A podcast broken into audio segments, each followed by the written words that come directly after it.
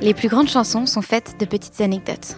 Vous êtes sur Novio, le podcast récit de la confection des plus belles histoires musicales. Voici l'histoire d'une success story.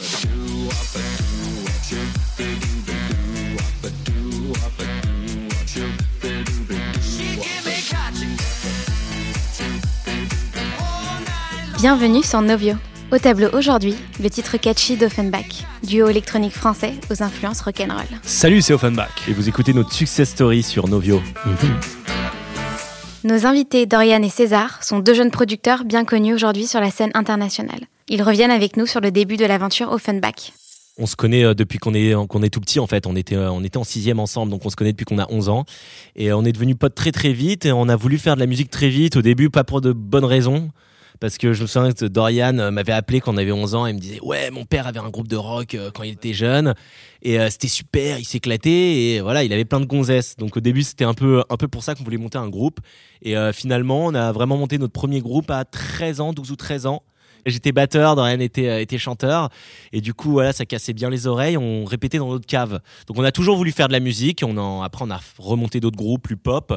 Et, et c'est avec ce projet-là qu'on a commencé à mettre en fait un peu d'électro qu'on a commencé à moderniser la musique qu'on aimait euh, jouer c'était surtout du rock en fait euh, qu'on a commencé à la moderniser c'est à partir de ce moment là où les gens ont adhéré où ça a plu aux gens. Et, euh, et du coup bah c'est comme ça qu'est né un peu Offenbach. En fait on a trouvé ce nom sur le piano de César il y avait une partition de Jacques Offenbach. Et en fait il y a un pote à nous qui nous a appelé il y a 4 ans je crois. Il nous a dit est-ce que vous voulez jouer? J'ai une soirée à Pigalle c'était dans un truc qui s'appelait la petite taverne. Je sais plus je sais pas si ça existe encore euh, un, ancien, euh, un ancien bar libertin. Exactement. Et du coup, on a, on a dû trouver le, nom en précipitation et on a vu ce truc-là. On a dit ça sonne bien, c'est inter. Vas-y, on va jouer sous, euh, sous le nom Offenbach pour rigoler au début. Voilà. Ça sonne allemand et ça, ça peut être proposé. Offenbach. Ça peut être euh, de plein de manières différentes. Et voilà. Donc les Allemands disent Offenbach, nous on dit Offenbach, les Américains disent Offenbach. Il y a plein de trucs. Alain Veil est actuellement directeur du département digital chez Warner Music France. Il nous raconte les débuts de sa collaboration avec le groupe. À l'époque des faits, euh, j'étais euh, directeur d'un label qui s'appelle WEA. Euh, ce label avait en charge, a toujours en charge, mais je ne, je ne dirige plus, tous les artistes internationaux qui soient signés en Angleterre, aux États-Unis ou dans le reste du monde. notre job, c'était de travailler leur carrière en France. Euh, avec mon équipe, on s'occupait de euh, Ed Sheeran, de Bruno Mars, euh, de tous les artistes internationaux de Warner. Et notamment, on avait beaucoup de catalogues de dance music aussi. Et on a eu l'idée d'utiliser le poids qu'on avait avec le répertoire pop et dance de Warner, de faire quelques signatures françaises. Donc ça contrevenait à la mission de mon label qui était de de, travailler les artistes signés à l'étranger, mais on s'est dit que là, il y avait des choses à imaginer parce que la plupart des, des, euh, artistes qui évoluent dans la dance s'expriment en anglais. Donc, par conséquent, il y a un potentiel à l'international. L'international, c'était mon boulot en France, donc j'avais beaucoup de relations avec les autres pays. Et on s'est dit, autant euh, signer quelques artistes qui s'expriment en langue anglaise dans l'électro euh, et en parler avec, avec mes compatriotes de tous les pays parce qu'on s'imaginait que si on signait des artistes dans ce label, ils auraient une carrière à l'extérieur de la France. Deux autres figures de l'ombre, Adrien Morin, responsable marketing artistique, et Tommy Jean, manager du groupe, nous parlent à tour de rôle de leur rencontre avec le Offenbach. Euh, moi, j'ai rencontré Offenbach grâce à un directeur artistique qui s'appelle Vladimir Pandolfo. Euh, il les a lui-même rencontrés grâce à un de ses artistes qui s'appelle Navi, euh, pour une proposition de remix euh, à l'origine d'un projet de un rework comme on appelle ça d'un album préexistant qui était l'album de la bande originale Saturday Night Fever qui a été revu et corrigé version électro. Et euh, les Offenbach ont accepté de faire un remix de la Fifth of Beethoven sur cet album. Et puis Alain qui était le directeur de la structure internationale WEA et Vladimir Pandolfo le directeur artistique ont commencé à faire des allers-retours avec eux et discuter de, leurs autres projets musicaux. Et moi, j'ai entendu comme ça une première version de Be Mine, euh, qui a été commercialisée bien plus tard en version 12, mais ça avait commencé comme ça. Et moi, du coup, euh, j'ai rencontré les garçons par l'intermédiaire de quelqu'un qui s'appelle Adrien Morin, qui est à ma droite en ce moment, euh, sur une promo commune qui y avait entre Offenbach et Feder. Euh, sur un déplacement, je me souviens plus où par contre, et du coup, euh, on s'est rencontrés à ce moment-là. Et je m'occupais déjà de Feder à l'époque. Et, eux, ils n'avaient pas de manager. Ils avaient signé euh, en maison de disques. Ils étaient tout seuls, perdus dans l'océan de, de la major. Et moi, j'ai trouvé qu'ils avaient un son vachement intéressant. La première fois que j'ai écouté Be Mine. Et du coup, on s'est revus sur Paris. Et c'est à ce moment-là que, assez vite, on s'est mis à bosser ensemble. Offenbach, euh, je les ai rencontrés euh, à l'occasion d'une euh, bande originale qu'on montait pour un spectacle vivant qui se montait à Paris, qui s'appelle Saturday Night Fever, sur lequel les producteurs du spectacle voulaient une bande son originale reprenant les thèmes de Saturday Night Fever, mais chantée par des artistes actuels et internationaux. Donc on avait euh, travaillé avec Kylie Minogue sur un titre euh, et d'autres artistes. Et, euh, et j'avais rencontré Offenbach. Ils avaient déjà sorti deux titres en, solo, enfin en, indé. Et je les trouvais plutôt doués. et on leur a demandé s'ils voulaient travailler sur un des tracks de, cette BO. Et ils ont sorti très rapidement, en une semaine, leur version de The Fifth of Beethoven, qui était un sample de la cinquième de Beethoven, qui avait été repris en disco à l'occasion pour, pour le film, qui était sorti en 77. Ils ont refait une version électro que j'ai trouvé vachement bien.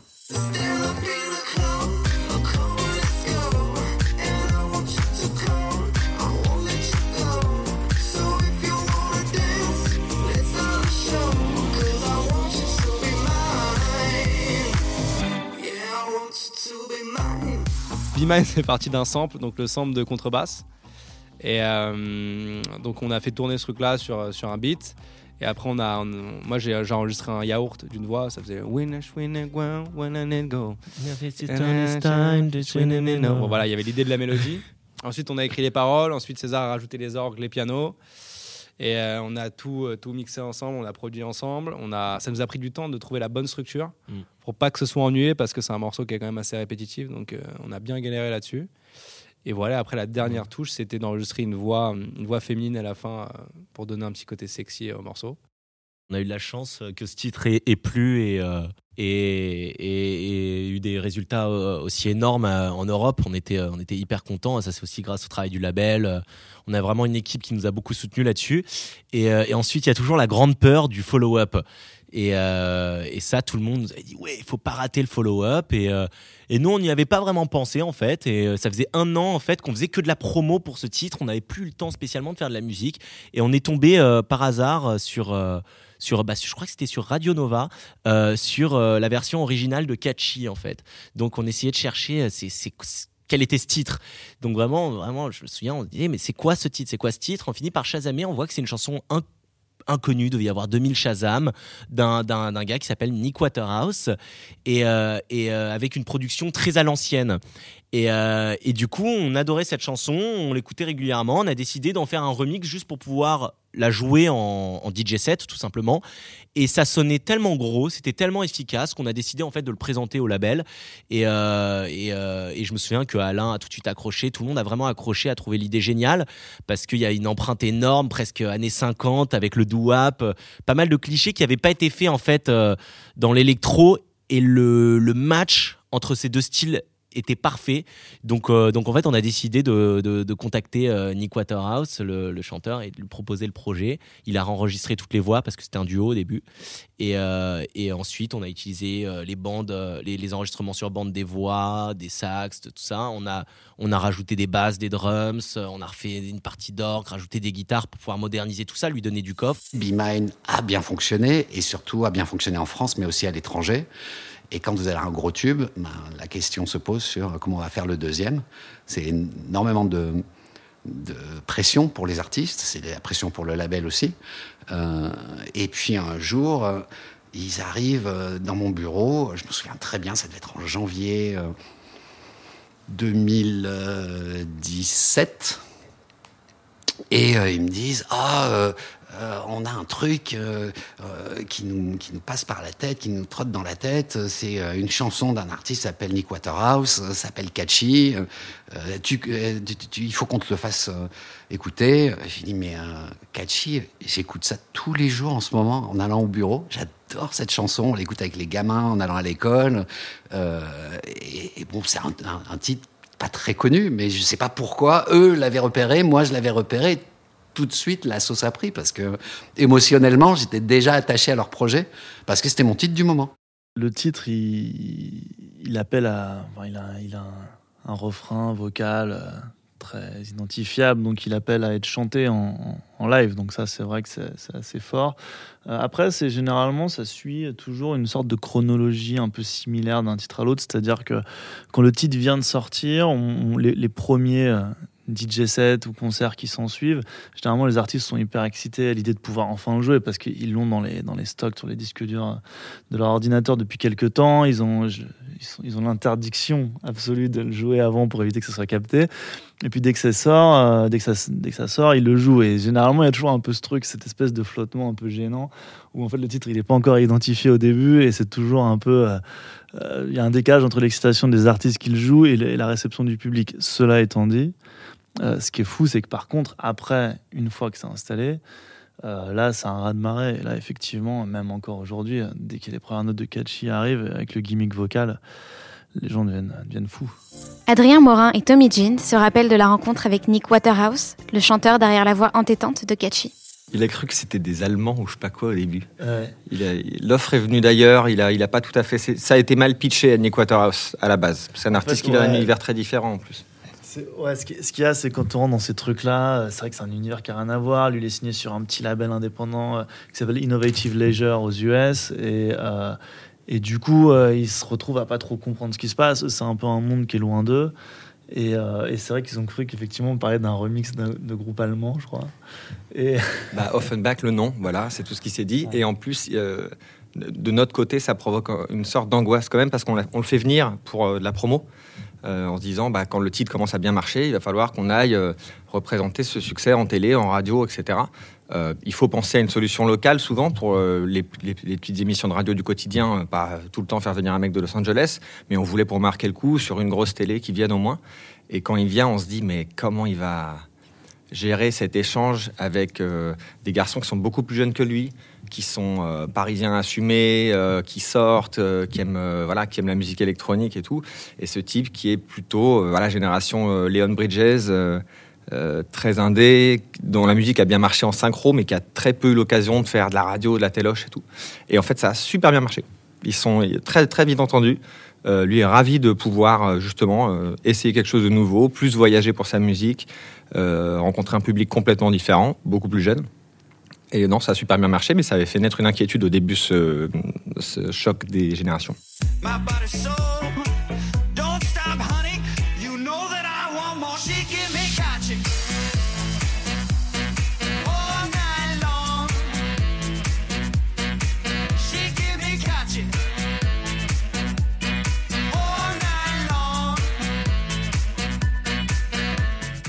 Tourné à l'été 2017, le clip de Catchy présente les Offenbach au volant d'une décapotable rouge parcourant un désert aride.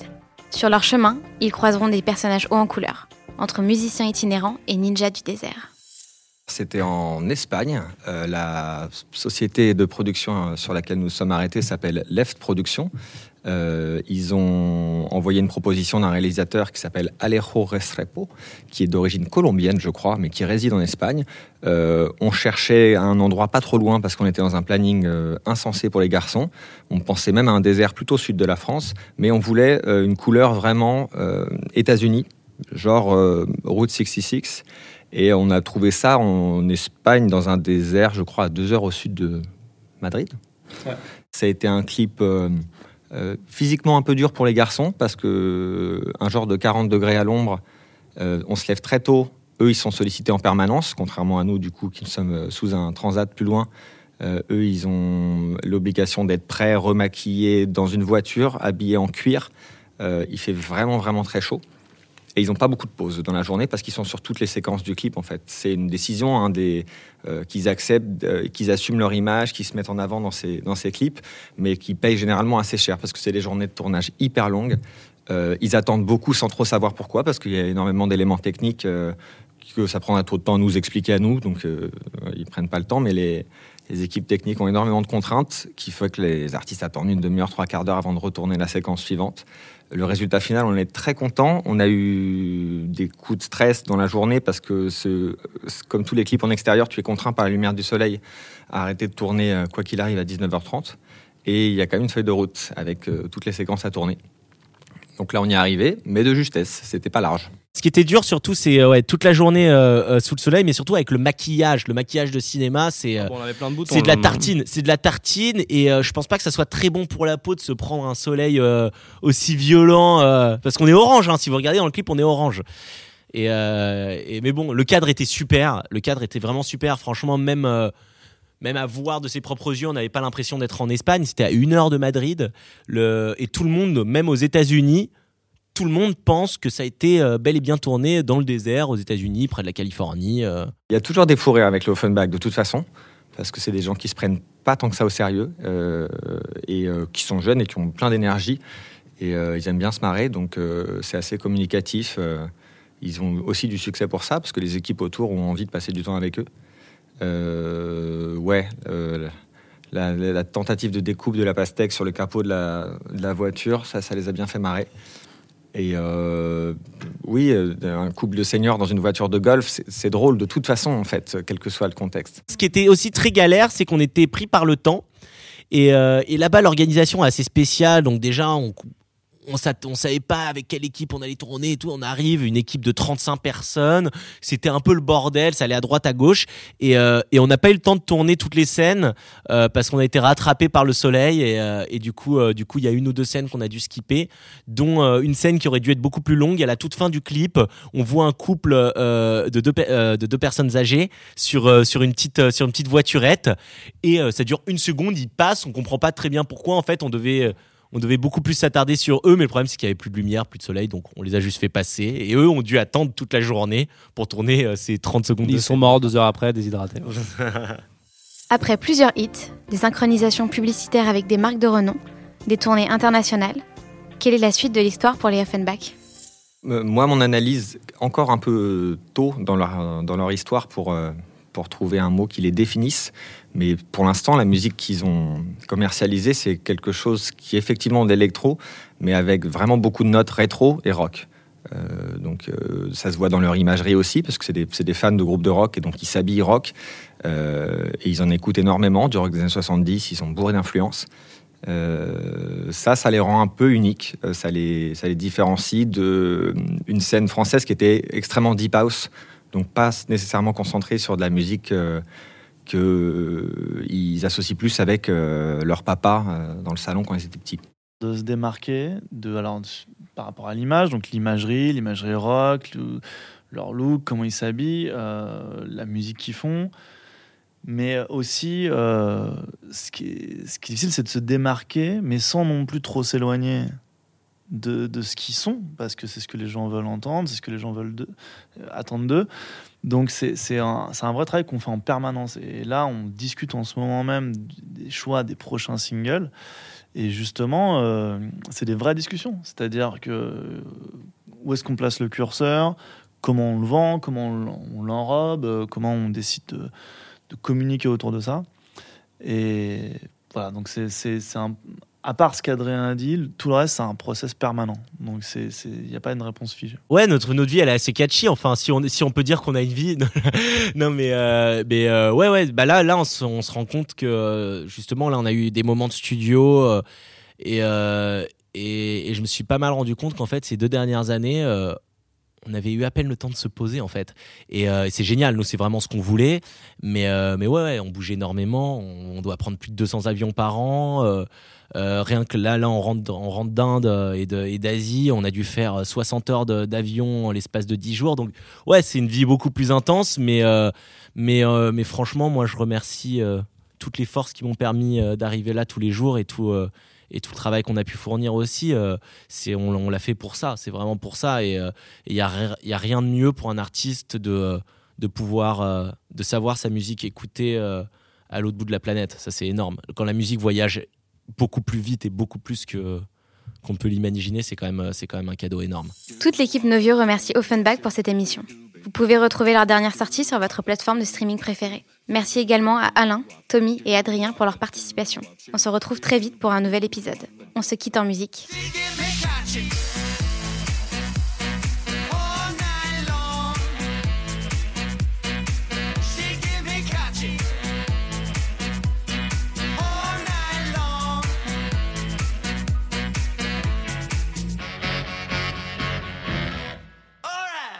À bientôt sur Novio.